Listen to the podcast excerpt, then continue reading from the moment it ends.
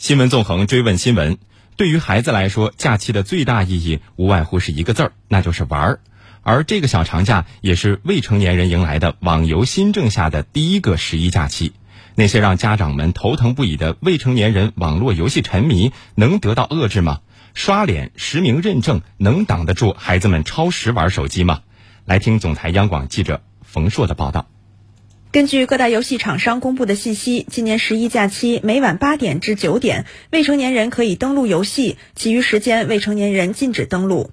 此前比较热门的《王者荣耀》《和平精英》《我的世界》等游戏均已响应新规，对防沉迷系统进行了升级。在周一到周四的任何时段，未成年人账号都无法上线游戏；周五、周六、周日以及法定节假日也只允许在晚上八点至九点间登录。很多家长表示，这样的系统太好了，借这样的机会，希望能多培养孩子读书的习惯，周末也会多带他出去运动运动。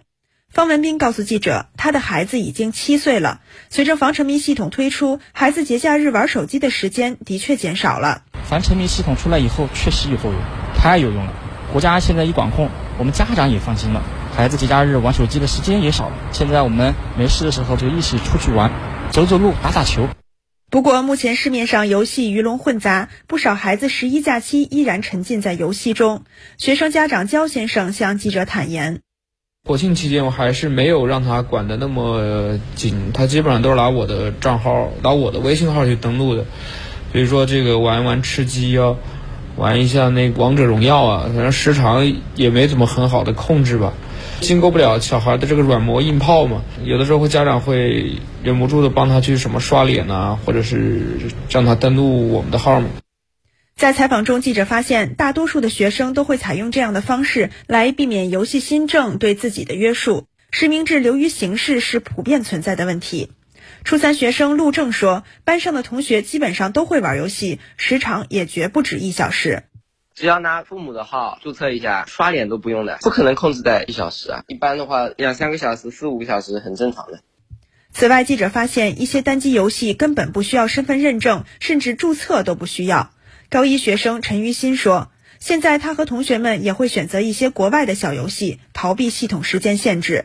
有的外国的传进来像跳舞的现实中的小游戏，它是没有这个限制。各部门也积极采取举措。国务院日前印发的《中国儿童发展纲要（二零二一至二零三零年）》提出，实施国家统一的未成年人网络游戏电子身份认证，完善游戏产品分类、内容审核、时长限制等措施。”